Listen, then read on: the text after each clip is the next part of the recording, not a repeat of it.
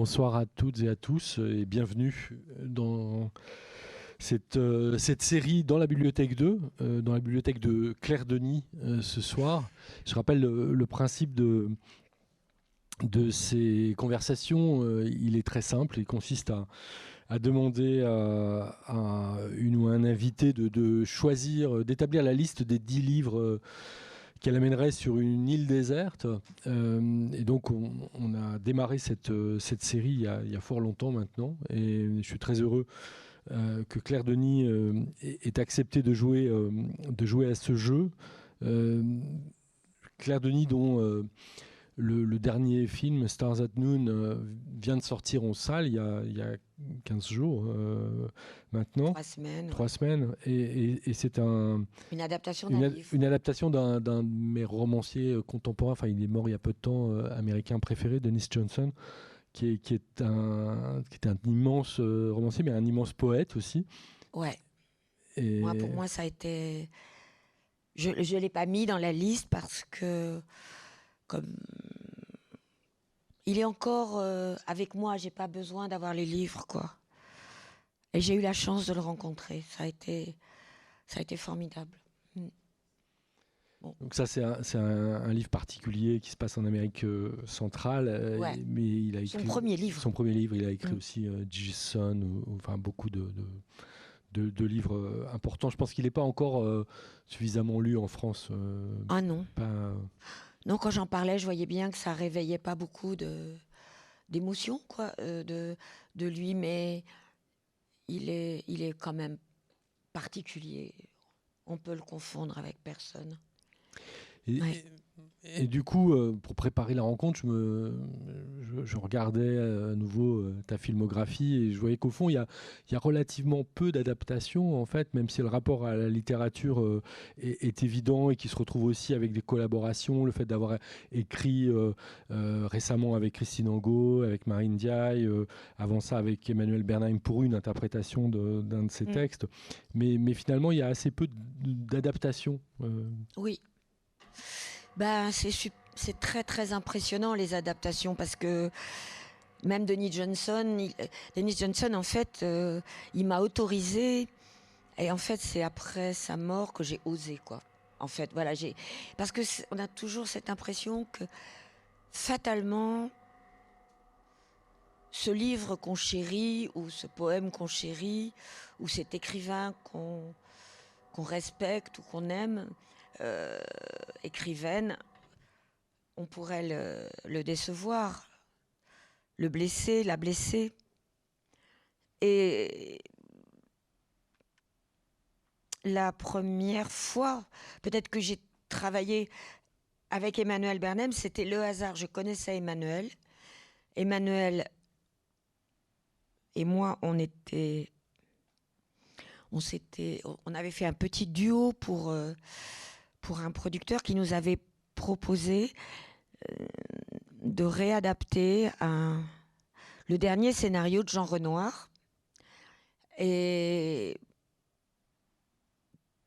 qui se passe euh, pendant la jeunesse du père de Jean Renoir. Et l'histoire d'une femme qui travaille dans un bordel et d'un riche bourgeois et c'est tellement... Euh, il l'avait écrit en pensant à Jeanne Moreau. Et moi, je me suis lancée là-dedans.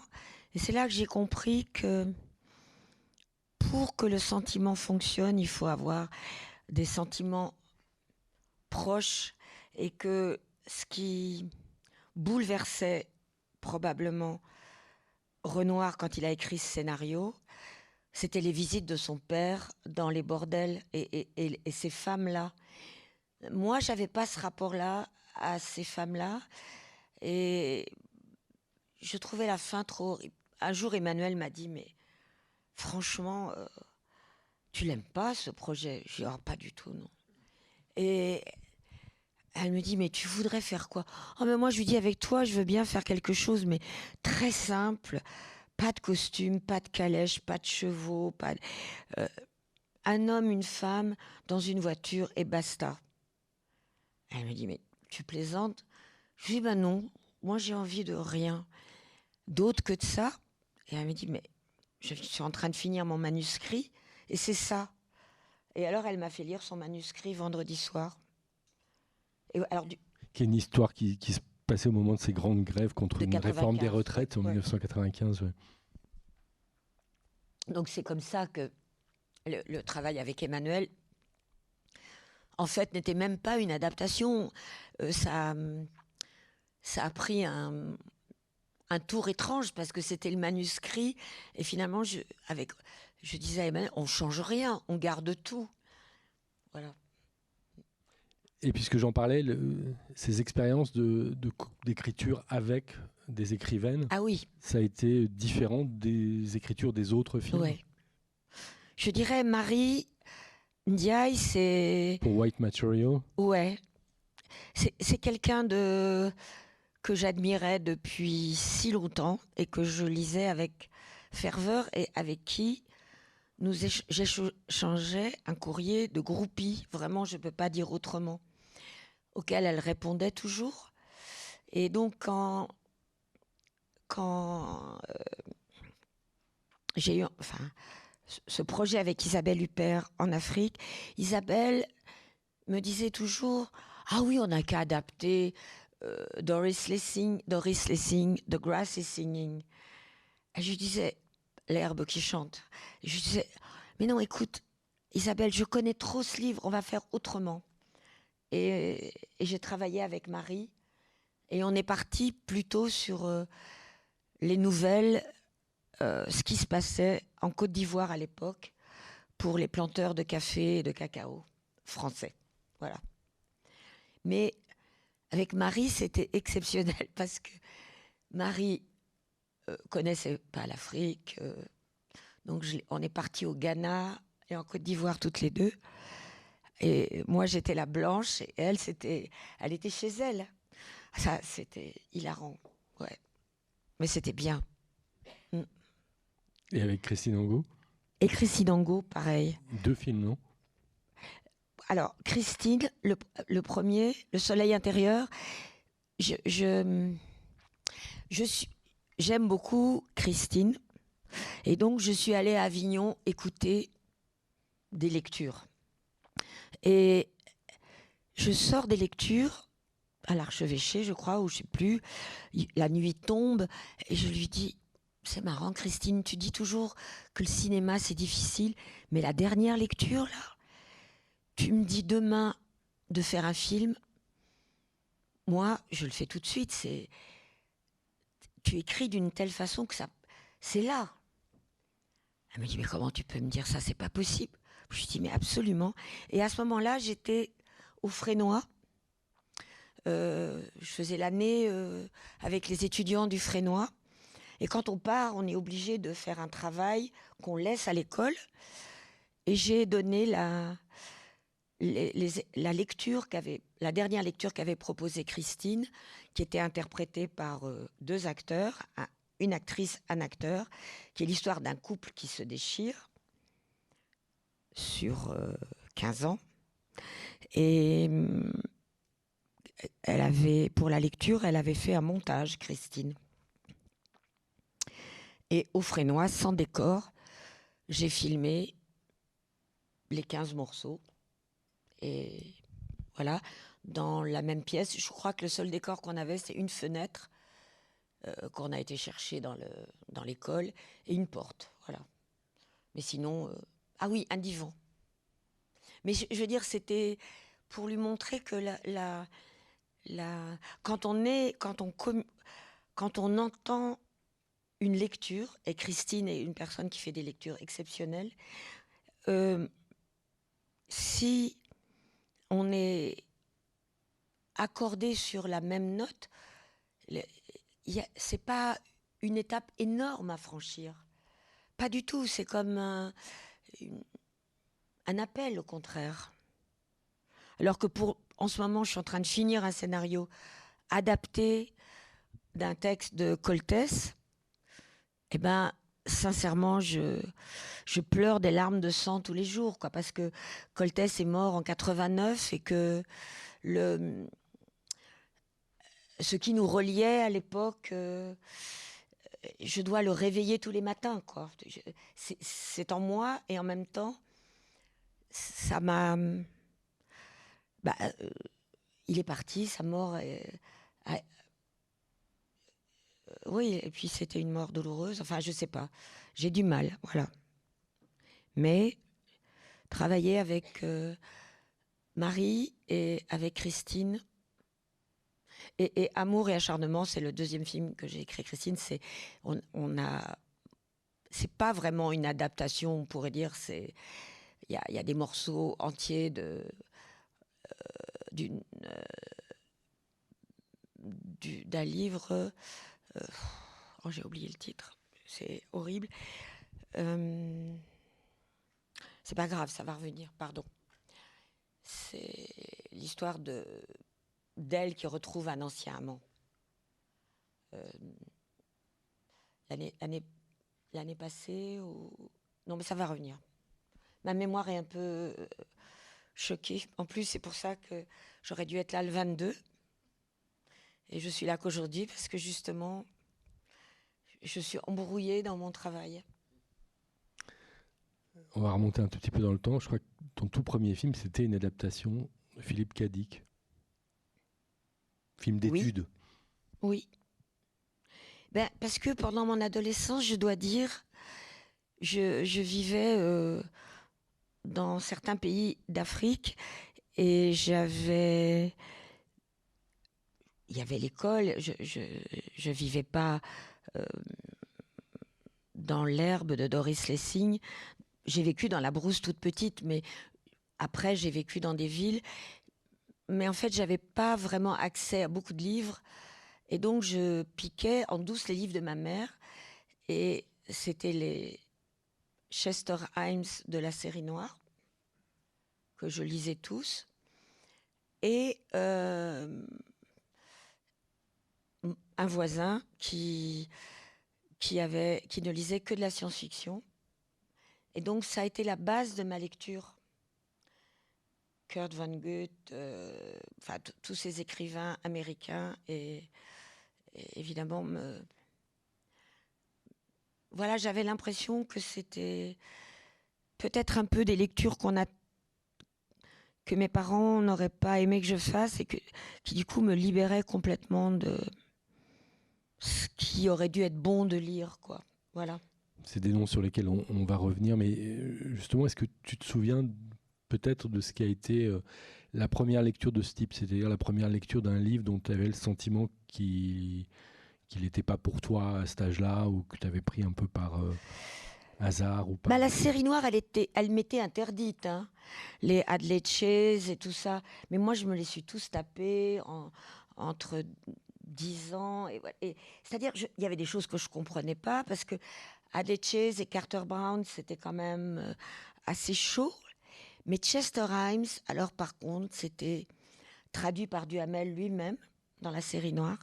C'était super bien écrit et c'était à hurler de rire. Quoi. J'avais l'impression que c'était beaucoup plus pour moi que pour quiconque. Et tellement que quand j'étais étudiante, j'ai écrit, j'ai envoyé ma lettre à Gallimard et j'ai été invitée chez Duhamel dans le Midi, près de Cannes.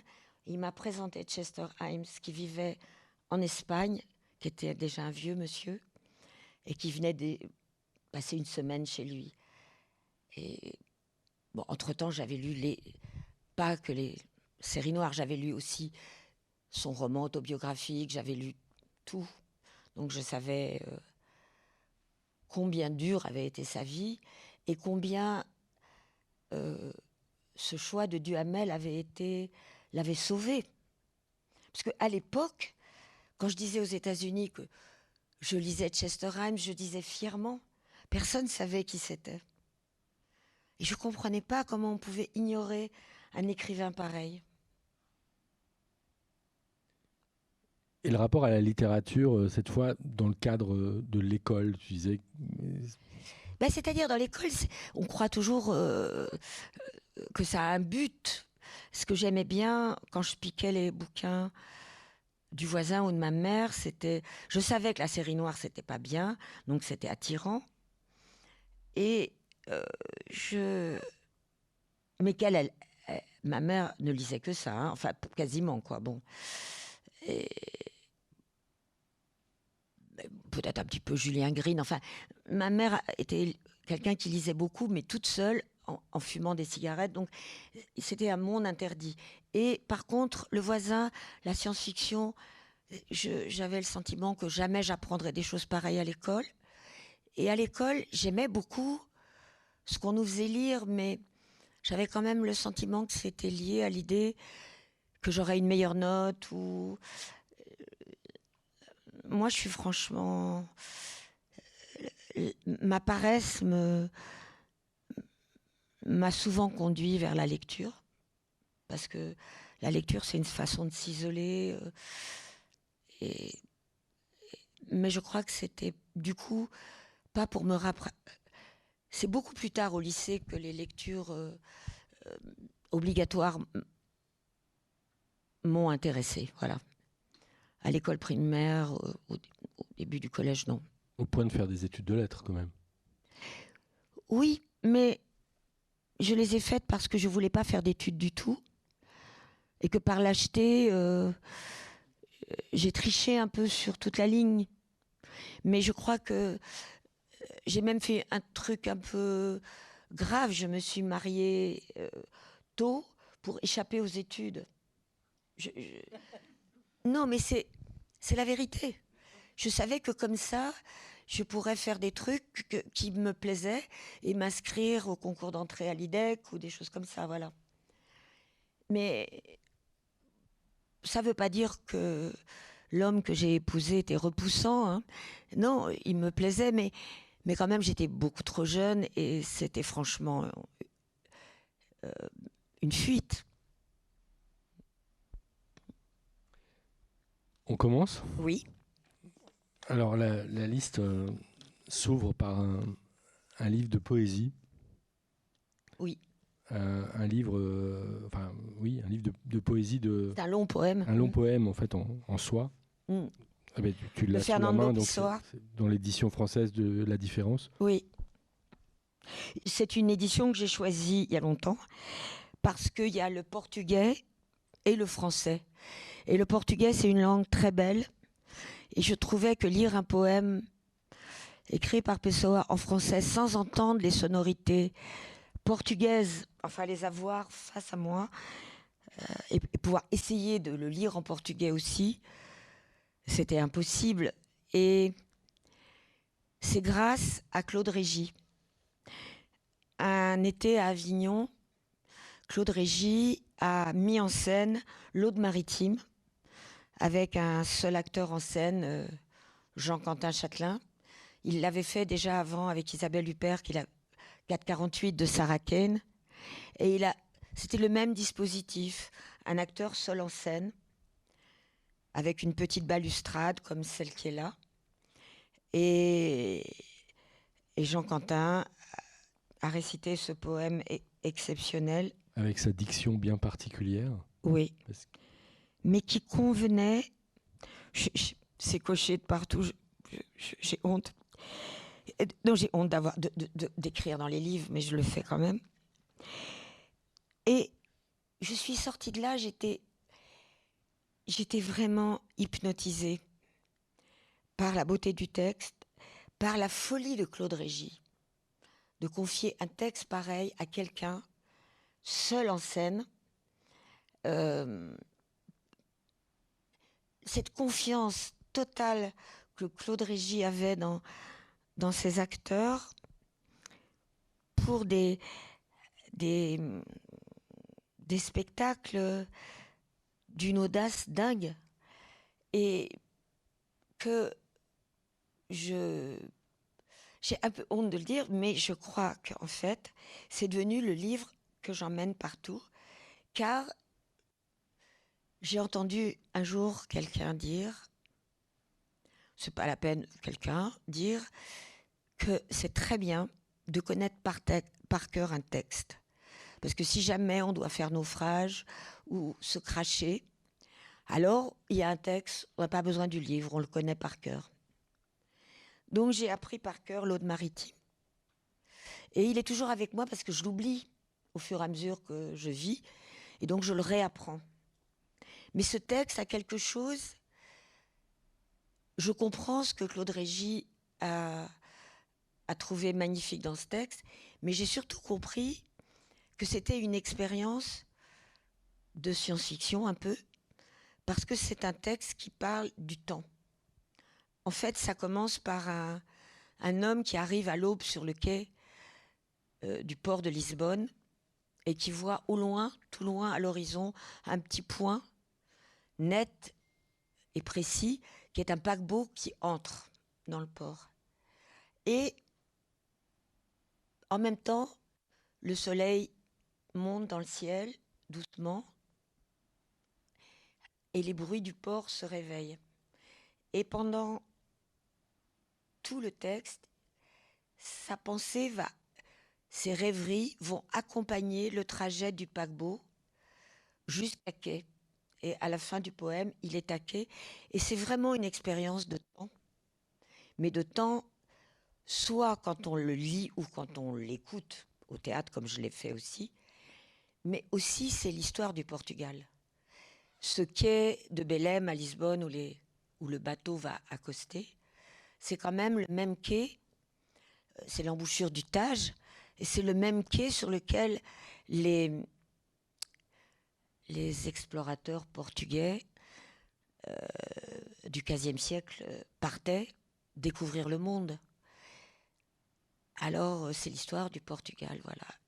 Et c'est je crois que c'est une, expérience formidable, se, lire ce texte. Voilà. Ça t'est souvent arrivé de découvrir des livres euh, par l'intermédiaire d'un spectacle ou d'un film? Bah Avec, avec bah, Sarah Kane aussi Avec Sarah Kane. Je la connaissais pas. Bien que je travaillais avec un groupe de musiciens, les Tindersticks, qui, eux, avaient fait une chanson sur 448, mais je ne le savais pas. Je les entendais compter 26, 27, 48, 62. Je ne savais pas que c'était Sarah Kane. Et c'est quand j'ai vu la pièce de Claude Régis que j'ai relié ces textes. Et évidemment, le texte, après, je l'ai lu. Et j'ai. Alors là, c'est c'est pas un poème, c'est une, aventure théâtrale, euh, seule en scène aussi. Hein. Mm. Isabelle Huppert. Hein? Je dis Isabelle Huppert euh, au, Bouffe du Nord. Euh, souvent, mais... Isabelle Huppert au théâtre, toujours, oui. Je ne peux pas, c'est... Ce qu'elle fait au théâtre, Isabelle, c'est... Pour un spectateur ou une spectatrice, c'est toujours tellement risqué. On a toujours l'impression qu'elle nous offre les risques qu'elle prend. Et qu'au lieu d'être sur un espèce de fauteuil de théâtre en velours et de bon, de subir plus ou moins un jeu, même parfait, Isabelle nous offre d'abord d'entendre un texte avec son interprétation aussi à elle, ses doutes et ses craintes. Et ça marque à jamais ça. Alors justement. Cerisette dernièrement. Euh, oui. Hein? Euh, Deuxième titre sur la liste, tu l'as déjà mentionné, euh, The Grass is Singing, euh, un, livre de Doris Lessing qui se passe en Afrique. Oui. J'ai mis le, titre en anglais parce que c'est vrai que je l'ai lu en anglais. Je, je, grandissais en Afrique, mais je savais que l'Afrique du Sud, c'était comme une partie de l'Afrique qui était interdite, pas du tout accessible, donc je m'étais mis dans la tête que j'irais jamais.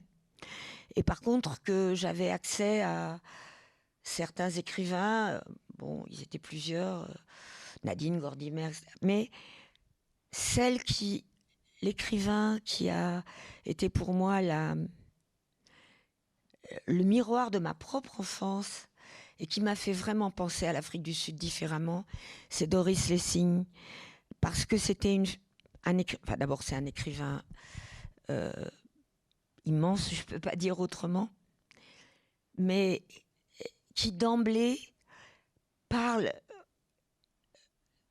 Euh, Grassy Singing, c'est l'histoire de son enfance à elle hein, et de sa jeunesse. Et d'emblée, c'est une militante. Tout de suite, j'ai compris, enfin, on le comprend tout de suite, quoi. et cette herbe qui chante, c'est l'herbe qu'elle voit depuis la ferme euh, où son frère va rester du reste, puisque elle, elle va aller en ville, rentrer au Parti communiste et puis aller en Angleterre. Mais c'est le paysage de cette brousse qui la marque à jamais, quoi. Cette mélancolie, mais cette nécessité aussi de s'engager. Et après, quand je suis allée en Afrique du Sud, j'étais heureuse d'avoir lu les livres de Doris Lessing. J'étais heureuse de regarder ces paysages. Ouais, différents, mais et cruels aussi, souvent. Mm. Tu disais que tu l'avais mis l'édition oui, je originale lu en parce anglais. que tu l'as lu d'abord en anglais. Tu, lis euh, souvent les livres directement en anglais. Il y a d'autres langues dans lesquelles tu peux les lire également Alors, je, je parle un anglais moyen, mais je me force à lire en anglais depuis que je suis, depuis que j'ai une vingtaine d'années parce que je trouve que c'est le secret de la langue, il est quand même un peu dans la littérature parce qu'on peut parler anglais quand on voyage, euh, en allant prendre un café, ou mais tout d'un coup la langue, elle, elle se déploie dans, la, dans les livres. Et même parfois, il faut évidemment avoir recours euh, à un petit dictionnaire de poche quand on voyage avec un livre, mais, mais c'est formidable, je trouve. Il y a des mots comme ça euh, dans l'anglais que j'utilise jamais, mais je les connais. Et je suis heureuse de les connaître. Je les ai connus dans des livres. J'ai dû les chercher dix fois dans le dictionnaire. Donc maintenant, ils sont. Et un peu l'espagnol. Je dis oui, un peu l'espagnol. Mais au fond, je crois que j'ai lu moins en espagnol qu'en anglais. D'ailleurs, je crois qu'il n'y a pas de, traduction de l'espagnol non plus dans, dans la liste. Non, les, livres euh, espagnols euh, que j'ai lus, je les ai lus plus tard en fait. Et comme j'ai dit en donnant cette liste, c'était la liste du matin même, elle sortait du four si j'ose dire. Je me suis dit si je commence à réfléchir, parce que bien sûr, je peux, comment dire qu'on va pas mettre Cervantes mais non, je me suis dit, je vais le faire de tête, comme ça, ce qui me vient à l'esprit. Parce que, d'abord, Don Quichotte, je ne l'ai pas lu en espagnol. Voilà. Mais j'ai une version bilingue. Un autre livre lu en anglais, si j'en crois euh, le choix du titre euh, original, The Waves, Virginia Woolf. Oui. Un livre euh, aussi que j'adore cette collection Penguin.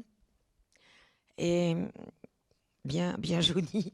Mais c'est vrai que pour moi, je me disais, voilà, j'avais lu euh, en français, mais je sentais que c'était vraiment important de le lire dans cette langue.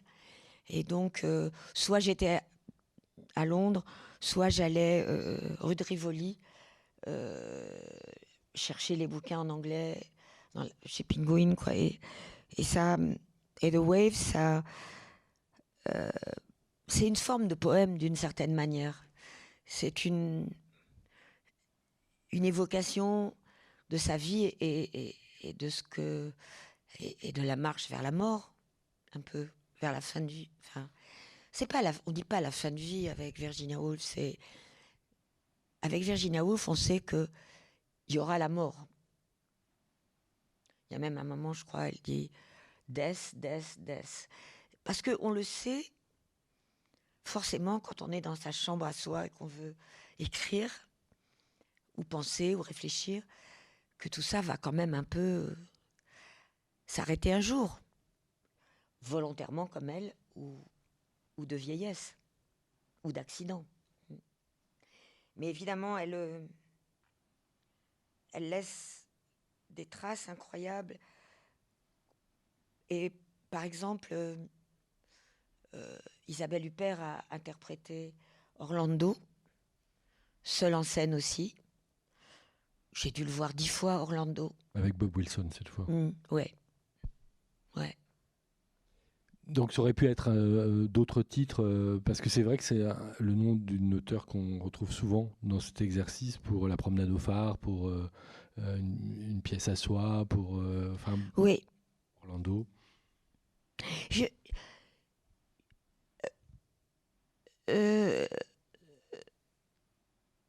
La, pièce ou la chambre à soi, je, crois que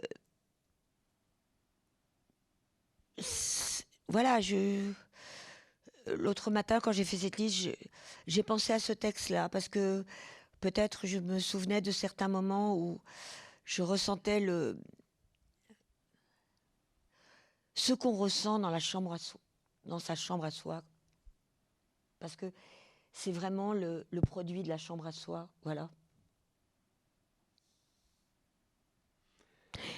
Et peut-être aussi, c'est très stupide de dire, mais quand j'avais 20 ans, je crois, euh, quand je suis allée une fois chez Shakespeare Co.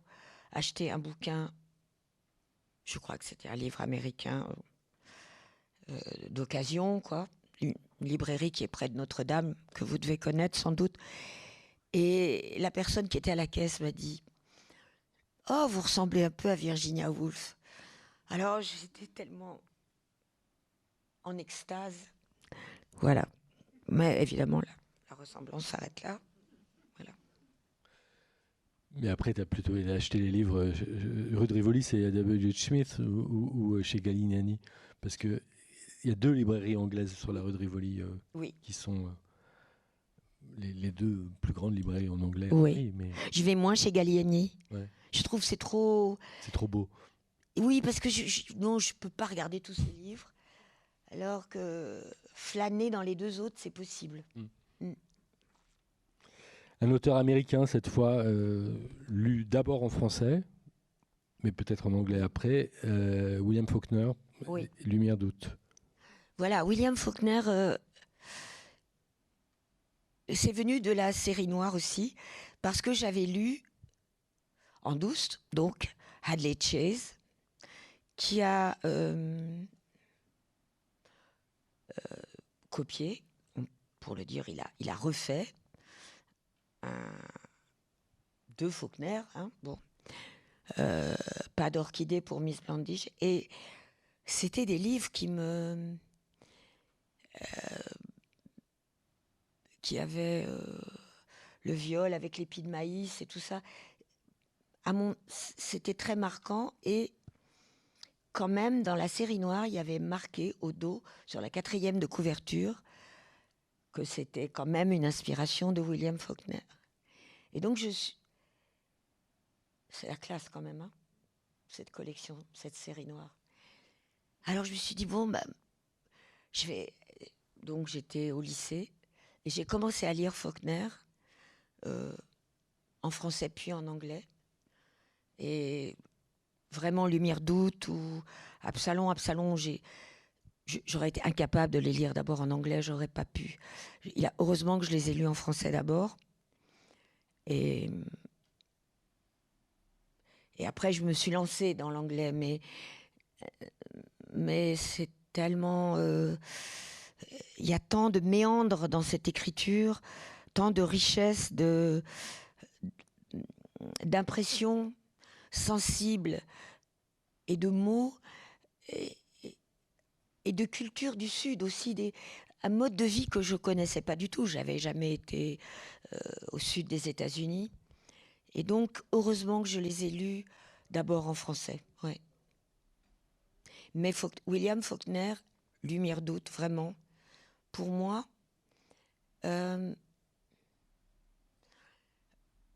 j'aime tous ses livres, mais il y a dans Lumière d'août des gens qui marchent vers un destin, vers un qui va être hum, douloureux, bien sûr. Euh, là, les personnages de Faulkner euh, ont une vie rude. Et dans Lumière d'août, ça commence dans une marche au fond, et j'ai toujours pensé que euh, c'est peut-être son livre qui m'a le plus euh, donné envie de le relire et de le relire. Parce que ces personnages qui, vivent dans une même ville, mais qui n'ont rien à voir. Euh, et puis, je crois qu'il y a un personnage qui s'appelle Christmas et qui est un peu comme dans Intruder in the Dust, une courte nouvelle de William Faulkner, un, un noir qui n'est pas perçu comme un noir par les blancs, mais qui sait qu'il est noir et qui donc va en mourir. Un peu la tâche, enfin ce qu'a fait ensuite dans la tâche, enfin, sauf que dans la tâche, il y a ce style euh, ironique. Hein. Philippe Roth. Hmm. Hein, de Philippe Roth, oui. Alors que euh, dans Lumière d'août, euh, c'est déchirant, la condamnation à mort de Christmas. Comment tu as appréhendé cette question des Noirs aux États-Unis, du racisme aux États-Unis, du Sud compte tenu de, l'expérience qui était la tienne, d'avoir grandi en Afrique, tu parlais tout à l'heure de, l'Afrique du Sud comme pays interdit, de l'apartheid, de la trajectoire militante de Lessing. C'est des choses qu'on retrouve quand même dans beaucoup de ces lectures. Je m'en suis rendu compte après l'avoir envoyé parce que je me suis dit, ben décidément, je suis marquée. Mais c'est vrai que comme c'est venu spontanément, j'ai pas agencé, c'est venu, voilà. et du coup, je pense qu'en effet, c'est la preuve que l'enfance euh, marque euh, beaucoup. Et puisque j'ai commencé par Fernando Pessoa, j'ouvre une toute petite parenthèse. On a parlé de l'Afrique du Sud. Et la première fois que je suis allée en Afrique du Sud, je savais que Fernando Pessoa était né à Durban. Et il n'était pas question que j'aille à Durban, mais je, me suis débrouillée pour aller à Durban. C'était la première fois en Afrique du Sud, c'était en 94 quand Mandela s'est installé à la tête du gouvernement. On m'avait invité pour montrer deux films et je suis partie à Durban. Je crois que les gens ne comprenaient pas pourquoi il fallait. Et quand je suis arrivée à Durban, trouver la maison où était né Pessoa, c'était. Elle est toute petite, en briques rouges, dans le vieux quartier. Je crois que les gens m'ont pris pour une dingue, vraiment. Parce qu'ils pensaient que je voulais voir des Zoulous, je ne sais quoi, des danses Zoulous, de, l'artisanat.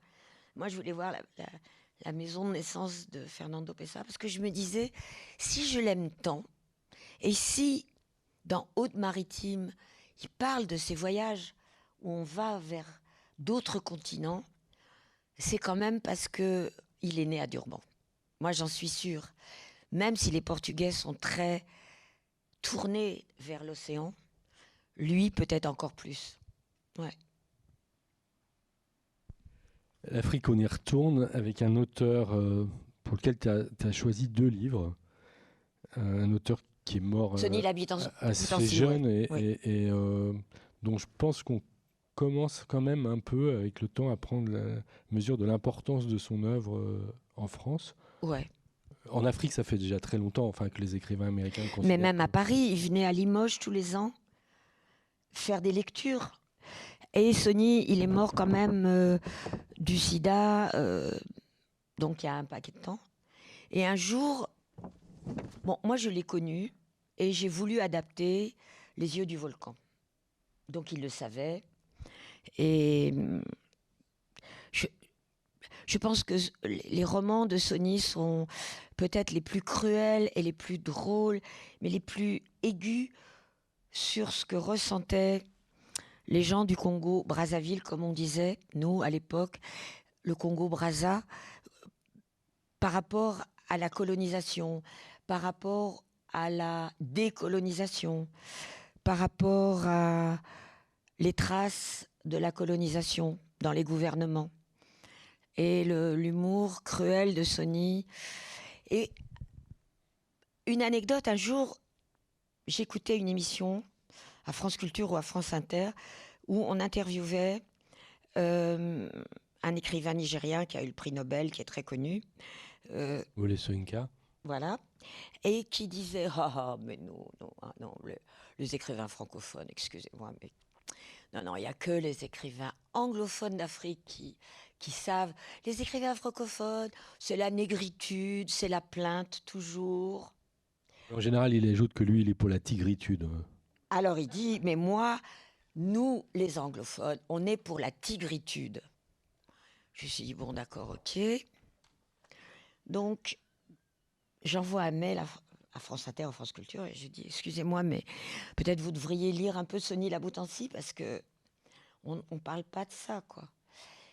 Et après, j'ai rencontré le deuxième prix Nobel qui vient d'Afrique de l'Est, qui a écrit Zanzibar. Ouais, mais moi j'ai lu ses livres. Et alors je peux dire que franchement, euh, bon, on voit qu'il a étudié à Oxford, ça c'est clair. Mais l'expérience de petit garçon noir à Zanzibar, elle n'est pas dans le livre, elles sont pas dans ses livres. Du reste, c'est même troublant. Donc, je dis Sonny Laboutancy et, et les écrivains francophones d'Afrique, euh, Cheikh Hamidou Khan, tout ça, voilà. C'est grandiose. Et, et, alors oui, j'avais écrit relisez Amidou en Patéba. Parce que en Patéba, alors là, je ne l'ai pas mis dans la liste, mais là, on atteint le, le sommet. Hein. Écrivain malien hein? Un écrivain malien. Euh... Ah, aveugle, ouais. Enfermé dans sa chambre à soi. Ouais. Mmh grand écrivain, et qui a parlé de. qui a écrit un très beau texte sur un religieux, Tierno Bocard, que Peter Brook a mis en scène, euh, qui est l'histoire d'un saint, et, aussi qui a écrit un livre euh, magnifique sur euh, l'histoire d'un interprète dans la colonie française, qui est l'interprète de l'administrateur français. C'est quand même un chef-d'œuvre cruel et drôle.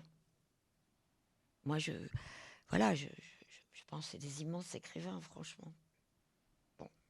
Et, mais pourquoi Alors, ces deux titres-là, en particulier de Sonny Laboutancy, La vie et demie et L'œil du volcan. Mais parce que personne me parle. Quand je dis Sonny Laboutancy, tout le monde me dit qui? Ah, J'en ai mis deux. En me disant, bah. Non, parce que ça m'énerve de penser. Il est mort il n'y a pas si longtemps quand même. Il est mort pendant le sida. Oui, c'est ça, il y a 30 ans, oui. Voilà, alors je me dis, bon, pourquoi ça vaut le coup quand même. Il était édité au seuil, je crois, à l'époque. Il y a un petit éditeur qui a, je sais plus, qui a édité un coffret oui, qui est très très bon. Parce que c'était épuisé ouais. au seuil. J'avais écrit au seuil pour râler. Je disais mais comment vous mettez pas, inondez pas les partout de ces livres? Parce que c'est quand même, c'est exceptionnel de lire ça. Enfin moi je trouve. Hein c'est joyeux, c'est. Voilà. J'ai pas tout mis, hein, parce que. Bon.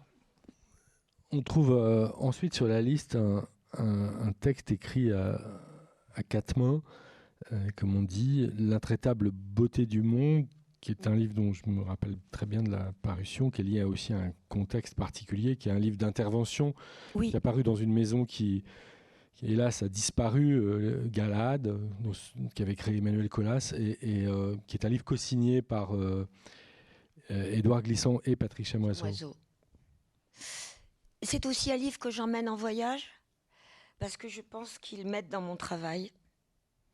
Parce que souvent, quand on fait des films, le mot beauté est un espèce de, guignol. Il faut toujours s'en méfier. Est-ce que c'est beau? Est-ce que l'image est belle? Est-ce que la lumière est belle? Est-ce que les couleurs sont belles? Ou, est-ce que le contraste est beau? Et dans ce livre, L'intraitable beauté du monde,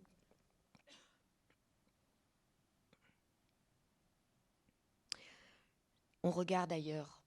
On regarde. Euh, on peut penser vraiment à ce que c'est que la beauté du monde, sans se dire oh c'est beau voilà seulement voilà moi je sais que sur les tournages la tentation du coucher de soleil il faut essayer de l'éviter quand même un peu parce que euh, ça, pour que ça dise quelque chose, un coucher de soleil, il faut avoir lu ce livre. Parce que sinon, c'est juste euh, beau, voilà. Parce que quand on regarde les couchers de soleil d'un peintre impressionniste, euh, ou pas, mais en tout cas, disons, je dis d'un peintre impressionniste parce qu'on en parle souvent, euh, on réfléchit un petit peu. Alors que dans l'image, euh,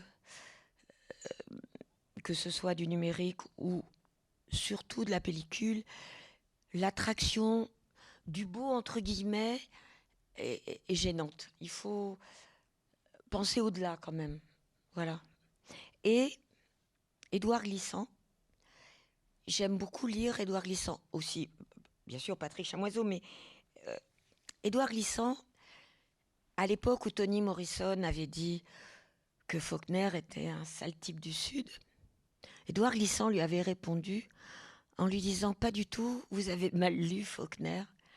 C'est pour moi le seul écrivain américain qui parle vraiment de la coexistence des Noirs et des Blancs. Et ça, j'avais jamais oublié. Édouard Glissant, qui, qui, était prof en Louisiane, parce que. Oui. Euh, Donc, il bah, connaît le Sud. Qui connaissait le Sud, mm. à, défaut d'avoir été euh, accueilli par des universités françaises, soit dit en passant. Ouais. Mais ce, le, petit livre qu'il a écrit sur Faulkner, comme pour racheter Faulkner, aux yeux de Tony Morrison, aux yeux de tous, est extraordinaire. Ça donne envie de relire Faulkner instantanément. Alors on y vient à Chester Himes, avec lui aussi, euh, comme, comme Sony euh, la Boutancy, il a le droit à deux titres sur la liste. Ce qui veut dire que quand on fera les comptes, on, sera peut-être un peu au-delà. C'est pas grave. Euh, donc deux titres, Silbra et Lâche-le et la fin d'un primitif. J'ai mis les deux parce que j'avais l'impression que quand on découvre Chester Himes dans la série noire, avec les deux détectives qu'il a inventés, euh, euh, et ces incroyables histoires rocambolesques qu'il nous fait vivre dans, les dans les quartiers noirs, dans les ghettos noirs des villes américaines. la fin d'un primitif, c'était l'autre côté de Chester Himes, c'était l'histoire d'un jeune écrivain noir qui n'a pas un rond pour vivre et, qui qu'une qu'une riche femme blanche new-yorkaise euh, soutient. Pas dire autrement, on dirait pour une femme. Euh, c'est un peu comme euh, les deux personnages de Breakfast at Tiffany. elle est là. Et il a il a un réflexe étrange. Tout d'un coup, il a ce qu'il appelle peut-être le primitif. Il, il la tue. Comme incapable de supporter l'amour de cette femme et le soutien qu'elle lui apporte. Voilà. Et donc je pensais qu'il fallait mettre les deux. Un peu des deux de lui, quoi parce qu'il avait vraiment deux facettes. Et par exemple, j'ai appris, ça a l'air de rien que pour survivre et devenir écrivain, il était garçon d'ascenseur dans un grand magasin et que il était, il avait peut-être 16 ou 17 ans et qu'elle dans ce magasin, l'ascenseur de service pour les employés n'avait pas de barrière de sécurité et que quelqu'un l'a poussé, qu'il est tombé dans la cage de l'ascenseur et que toute sa vie, même moi quand je l'ai connu, je ne le savais pas bien sûr, mais je l'ai lu après, il a porté un corset tout le temps pour pouvoir euh, tenir parce qu'il est qu'il soit pas mort déjà c'était un miracle mais il avait le torse brisé Tu parlais tout à l'heure de, la série noire, de l'importance que ça avait eu euh, euh, pour toi dans la découverte de la lecture euh, de livres d'adultes. Oui. c'est là encore, ça nous renvoie à des questions de noir et de blanc et des, et des questions d'apartheid littéraire. Moi, j'ai eu la chance d'avoir un prof de français au, lycée qui se battait contre cet apartheid et enseignait aussi bien Ahmed Chandler, Kane ou Himes ou Chase que Fitzgerald, Faulkner ou, Hemingway. Euh, et, qui euh, refusait qu'on voit la différence et même qui était euh, scandalisé par le mauvais traitement que la maison Gallimard infligeait à ces auteurs noirs dont on coupait des passages entiers qui étaient davantage adaptés, localisés que sérieusement traduits, qui n'arrivent pas qui n'avaient pas le droit d'accéder à la Pléiade. Encore aujourd'hui, ils ont des mm, mm. collections de bouquins. James Cain récemment. Je crois que le Duhamel, quand il traduisait, il était quand même vraiment admiratif, quoi pas le cas du couple Hérisson ou... Non, bien sûr que non, Duhamel, voilà. Parce qu'il y avait un peu de tout quand même. Il y a des, il y a des grands livres de Chandler qui, auxquels il manque euh, presque 20% des pages. Quoi. Bien sûr, bien sûr. Mais en, gros, c'est... Moi, je pensais que, je veux pas dire euh, comme Tarantino que c'est Pulp Fiction qui gagne, mais il y avait quand même, quand on est enfant, l'idée qu'un livre est un peu interdit et, et qu'il est euh, dans un bagage un peu pauvre, encore que la série noire était très très belle, et cartonnée parfois au début. Et vraiment, ça se voyait dans une bibliothèque. Hein, la série noire, c'est. Mais il y avait euh, quelque chose qui. Je, me disais, voilà, ça c'est le vrai monde, quoi. C'est le monde dans lequel les gens vivent. Et je me souviens très bien d'un, livre de Chester Himes qui est inachevé puisqu'il est mort avant de le finir, qui s'appelle Plan B, Plan B, qui est un livre où il imagine que les Noirs en ont marre aux États-Unis. Ils réfléchissent, ils se réunissent, un petit syndicat, ils se réunissent et se disent, mais au fond, vu le, on est assez, si on avait tous une mitraillette, on pourrait assez facilement venir à bout des Blancs et prendre le pays. Donc, oui, mais comment faire pour que chaque famille noire ait une mitraillette? Ou une mitrailleuse, je ne sais plus. Et il dit bon, alors tous les noirs aiment manger des tripes, donc on part dans le sud et on va faire euh, des tripes en boîte. On va faire une marque qui va marcher dinguement. Et, en effet, les tripes se mettent à marcher et tout. Et ils commencent à livrer dans des grands cartons de fleuristes pour livrer les glaïeuls des mitraillettes aux familles noires des ghettos. Et parfois, c'est la mère de famille qui, pensant qu'on lui envoie des fleurs, elle en a jamais, mais et trouve une, et qui a très peur. Et, c'est, mais plan B, c'est, c'est extraordinaire, quoi. Bon, évidemment, c'est inachevé. Peut-être c'est mieux. Il y a quand même ce, aussi ce, mépris, peut-être en effet, oui. Il y a ça, et puis le côté peut-être euh, plus positif, il y a, ces auteurs sont très différents les uns des autres, mais ils ont quand même malgré tout peut-être en commun pour la plupart des livres euh, une certaine euh, économie du récit. certains sont vraiment à l'os, je pense au Petit, César de Burnett, ou, et je peux pas m'empêcher de voir le lien avec le cinéma et l'écriture pour le cinéma quand même. Peut-être c'est ça qui amène au cinéma un peu, parce que euh, que ce soit Bertolucci ou Wim Wenders, ils ont voulu euh, tellement adapter Dead de Sand à Met. Et je me souviens, euh, Dan Curse, je crois que ça s'appelle en anglais, Dan Curse. La, le malédiction des Dins, de la famille Dins, qui est une famille française du reste. Oui, c'est The Dankers en anglais, mais je ne sais plus comment ça s'appelle en français. Non, je ne sais pas. Ça a été traduit aussi, mais. Je, crois que c'est Dead de sang, hein mais peut-être. Oui, c'est Oui.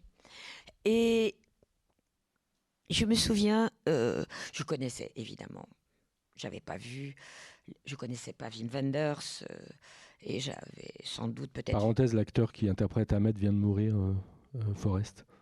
Oh, Fred Forrest? Oui. Aïe, aïe, aïe, je savais pas. J'ai vu passer ça sur Instagram il y a deux jours. Ah là là. C'est lui qui incarne Dashiell Ahmed dans le film que Wenders a, fait au début des années 80. Oui. Ahmet. Hmm. Produit par Coppola. Mais alors, en fait, euh, ce qui m'a fait frapper, Denkers, alors, d'aide de sang, disons. Ça va être l'histoire de la décadence d'une famille riche qui euh, est un détective euh, qui serait Ahmet, en fait, ce fameux détective qui monte, envoyé par son agence dans Bay City, qui est la ville du péché, hein, qui est San Francisco, revu et corrigé par Dashiell Hammett. Et je me souviens, je ne peux pas le dire de mémoire, mais presque, la première phrase du livre, euh, en arrivant à Bay City, au premier carrefour, je vis deux flics mal rasés et qui clopaient. Ça commençait mal. Je, le dis à ma façon, hein, mais en gros, c'est ça. Et je me dis, mais c'est franchement le début d'un film. En effet, des flics avachis, parasés qui clopent, ça va pas bien. On sent que ça va être dur pour le détective, quoi. Et cette phrase-là, je la trouvais tellement magnifique. je, pense qu'en effet, cette littérature-là, qui, est, qui a pris en compte la Grande Dépression aussi, qui a pris en compte la dureté de la vie, ou en Afrique, la dureté de la vie avec euh, la, situation des pays colonisés et tout ça, mais c'était en effet des, éclairs. Ça, ça transperce, quoi. Alors ça, c'est le moment où cette littérature est écrite, mais le moment où, euh, euh, je parlais début des années 80, peut-être fin des années 70, où euh, elle, elle, est paradoxalement, tu le relevais tout à l'heure, davantage lue en Europe qu'aux États-Unis, où beaucoup de ces auteurs sont, oubliés. Et c'est par hasard si Wenders a envie de faire ça. Enfin, je pense qu'il y a tout un tas de, d'écrivains, de, réalisateurs, de musiciens européens à l'époque qui découvrent euh, ce, continent euh, américain. Et je, pense que ça a façonné beaucoup de, d'œuvres qui ont commencé comme, comme la tienne à ce moment-là, en fait. Ouais. Moi, je, je... je pense aux articles de Philippe Garnier dans, dans Rock et Folk à l'époque qui, qui euh, faisait des articles fleuves sur tous ces auteurs, en fait, euh, en même temps que il, ah il, écrivait sur la scène rock contemporaine. Ouais.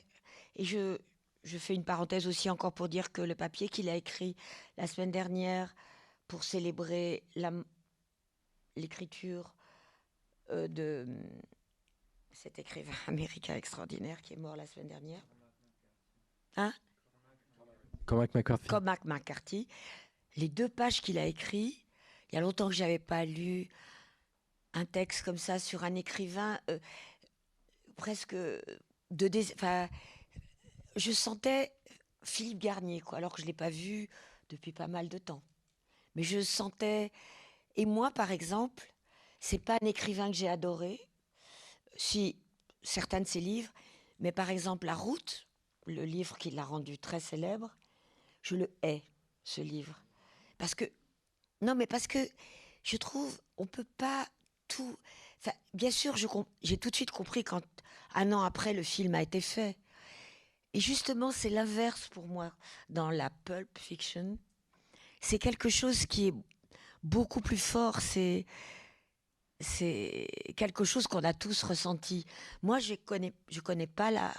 Si on n'est pas un homme qui tient son petit garçon par la main et qui traverse tous les États-Unis à pied, et c'est la fin du monde, bah oui, forcément, c'est magnifique, mais moi, je préfère lire La guerre de Troie, sincèrement. Hein. Non, mais c'est vrai. Et pourtant, il y a des livres de lui que j'ai beaucoup aimés. Je ne suis pas grossière en disant ça, je crois. Non, bon, pas du D'accord. Bah, il est mort, je veux pas. Un autre auteur, euh, un autre auteur que tu as adapté en fait, dont on n'a pas parlé tout à l'heure. Oui. Mais qui n'est pas un auteur de fiction. Pas du tout, non. Un philosophe, Jean-Luc Nancy. Oui.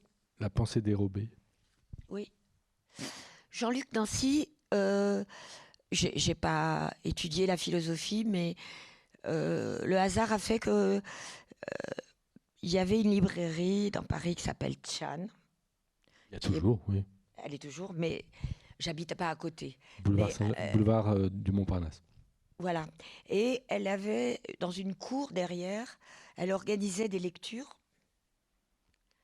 Et je me débrouillais toujours, enfin, quand ça m'intéressait, pour aller écouter ses lectures. Et j'ai été écouter deux lectures de Jean-Luc Nancy, dont une dite une par lui et une par Jeanne Balibar. Et euh, j'ai entendu un jour, euh, dans une lecture aussi, Derrida dire, il était avec Jean-Luc Nancy, Jean-Luc Nancy parlait pas, Derrida parlait, Derrida était tellement... Ça c'était un... À Avignon ou à Nîmes, je sais pas, c'était un truc comme ça, peut-être à Montpellier, à Montpellier, un truc de philosophie. Et Derrida était tellement un orateur euh, euh, exceptionnel parce que même quelqu'un d'un culte comme moi pouvait comprendre tout ce qu'il disait. Un culte, je ne dis pas ça avec fausse modestie. Parfois, il y a des philosophes qui sont assez durs à comprendre. Derrida, c'était délectable. Et il passait son temps à dire à Jean-Luc, mais tu devrais écrire sur la transplantation cardiaque, tu devrais écrire. Bon. Et puis, en 95, il y a les, les sans-papiers, euh, l'église Saint-Bernard. 96, oui. Hein? 96. 96, oui. Mais ça a dû commencer vers 95. Et Derrida a, publié un texte euh, pour la CIMAD, cette association protestante qui s'occupe des sans-papiers, qui s'appelait Les lois de l'hospitalité. Et ça, je crois que c'est en 95. Et c'est un texte extraordinaire sur ce que c'est que les lois de l'hospitalité. pas besoin de dessin. Et alors, euh, il, y avait un, un, envoi à Jean-Luc Nancy en lui disant Fais-en autant, quoi, toi. Et Jean-Luc a pris la balle au bon et il a écrit l'intrus, qui est un très court texte sur lui. Il sait très bien ce que c'est que les lois de l'hospitalité, puisqu'il a dû changer de cœur et accepter le cœur qu'on lui a proposé, sinon il serait mort. Et il, se rappelait que chez le cardiologue à l'hôpital de Strasbourg où il a été opéré, il y avait deux autres hommes qui attendaient des cœurs, parce qu'il y avait il y a moins de femmes hein, qui font des transplantations. Peut-être maintenant il y en aura plus, qu'on dit que les maladies cardiaques augmentent chez les femmes, mais quand Jean-Luc s'est fait opérer, c'était plutôt des hommes. Et il entendait un homme qui disait Mais alors, moi, je préfère crever. Pas de cœur de femme et pas noir. Et pas de cœur de noir. Voilà. Et Jean-Luc dit, et je crois que c'est le début de, l'intrus, il dit que peut-être qu'il a le cœur d'une femme noire qui bat dans la poitrine. Et que donc, euh, ça lui a sauvé la vie. Et que ça bat. Et il raconte l'expérience de cette intrusion et il explique ce que c'est qu'une transplantation, qu'une greffe, c'est-à-dire qu'il y a une intrusion douloureuse, forcément. Il dit, on ne peut pas accueillir l'étranger sans que ce soit brutal. Et après, le corps a des défenses immunitaires, donc forcément, il va le rejeter, l'étranger. C'est normal. Donc, dans la greffe, on, a dû trouver un médicament, je crois qu'il donne même le nom dans son bouquin, la cyclosporine, je crois ça s'appelle, qu'on donne aux greffés pendant 4-5 ans, pour que leur défense immunitaire accepte. Ça m'a tellement estomaqué, je savais rien de la greffe cardiaque. J'ai trouvé ça tellement une réponse forte. Et je lui ai écrit je lui dis, moi, je voudrais bien adapter ce que vous dites dans l'intrus. Et je lui ai signalé du reste que Faulkner avait écrit un livre qui s'appelle L'intrus aussi. Et il me dit, euh, bah d'accord, mais vous voulez me filmer quand? Ah, je lui dis, non, non, je ne vais pas vous filmer. Je voudrais bien faire un film de fiction. Alors pour lui, c'était dingue il a lu le scénario, il me disait, mais c'est dingue, mais moi, je suis pas allée en Corée, je suis pas allée. Et après, je lui dis, bah oui, ça c'est Stevenson. Après, quand il a vu le film, je l'ai invité à l'avant-première. Il a dit, bon, elle a pas adapté, elle a adopté. Voilà. Et on est resté vachement liés. Et il travaillait souvent à Montpellier avec une chorégraphe que j'aime beaucoup qui s'appelle Mathilde Monnier. Et La pensée dérobée, c'est un de ses livres que j'aime le plus. Voilà. Et qui me. que je comprends déjà. Mais qui me fait comprendre aussi euh, plus. d'une manière plus vaste la pensée, ce que c'est de penser. Ouais. De penser comme on dit, ce qu'on croit que c'est penser, en fait. Hmm. Je m'aperçois que je me trompe toujours quand je suis en train, comme en ce moment, de travailler sur un scénario, je me dis Ah non, il faut que je mette le réveil à 5 heures ou à 4h30 parce qu'il faut que je pense un peu avant le travail. Je pense pas, je rêvasse. Bon, détail.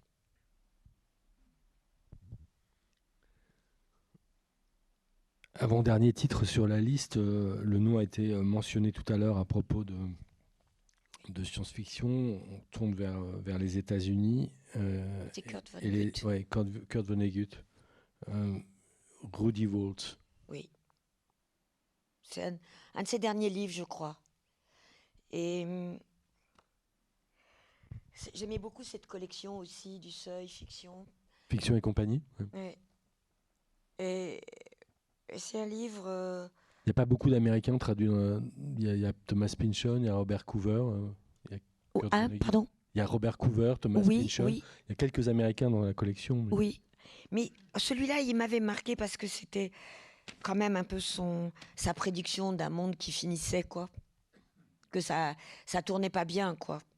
Au fond, que il y avait pas qu'on avait le droit d'être inquiet.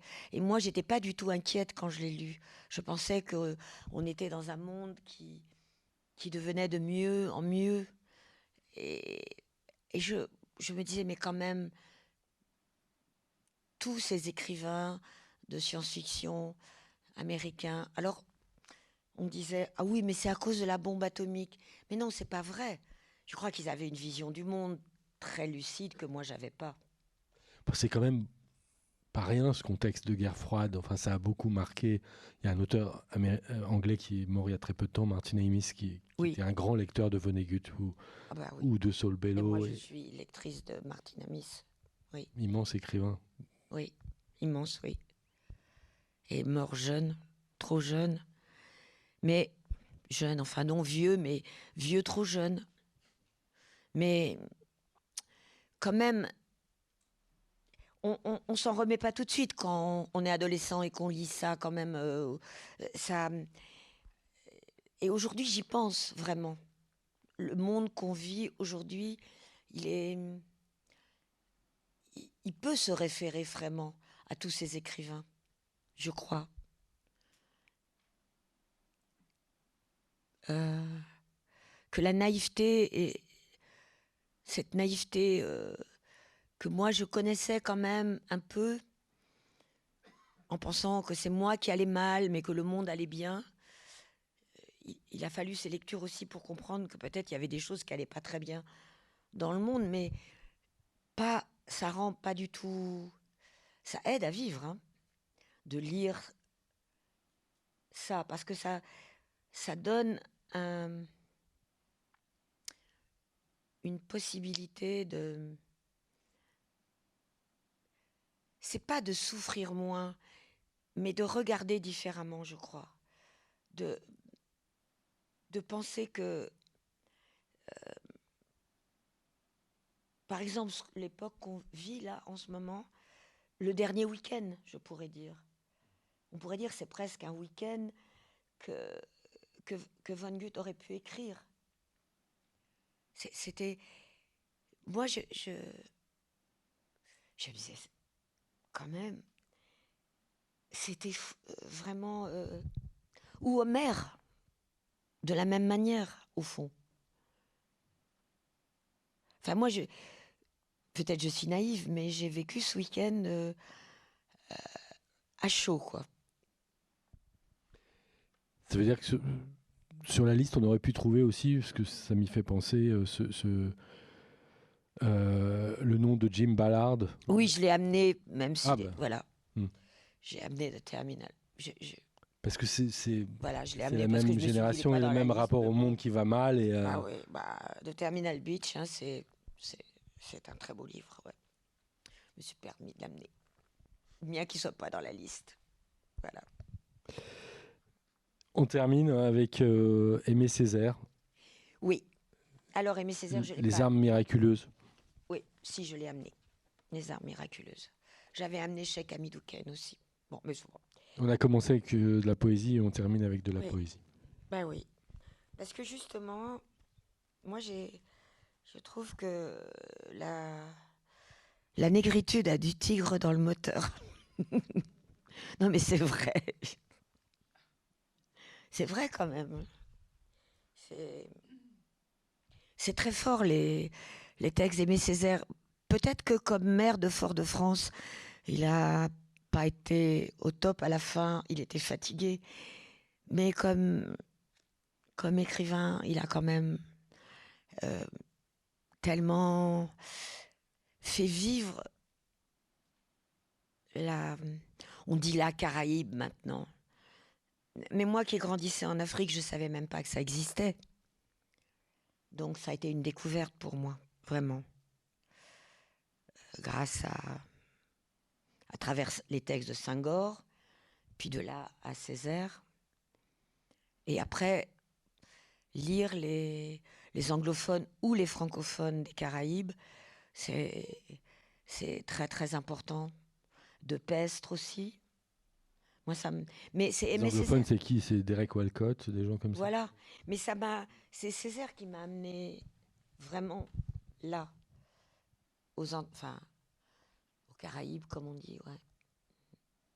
Et tellement fort que j'ai fait un film au Panama l'année dernière, enfin, non, il y a deux ans maintenant, puisque et je voulais tourner au Nicaragua en fait. C'était impossible à cause de la politique et de la pandémie en même temps. Et au Panama, il y a, euh, comme au Nicaragua, la côte pacifique et la côte atlantique. Et la côte pacifique, elle, est, elle a des îles assez belles avec des surfeurs. Elle est, il y a quelques, dans le sud du Panama, quand on s'approche de la Colombie, il y a des, une partie où il y a des tribus indiennes. Mais sinon, c'est plutôt surf et, et plage. Et toute la partie la côte atlantique, c'est les Caraïbes. Et tout d'un coup, on, quitte Panama City et ses buildings euh, et tout ça, et tout d'un coup, on arrive à Colonne et on est aux Caraïbes et on est, euh, on peut lire Aimé Césaire ou tout. Enfin, c'est pas lire Aimé Césaire, c'est retrouver quelque chose de particulier on a parlé de chamoiseau et de glissant, la, la, créolisation du monde, oui, ben, c'est là. Merci Claire Denis, on sait que l'île déserte, c'est dans la Caraïbe euh, désormais, en tout cas. Je crois que absolument oui. Merci beaucoup.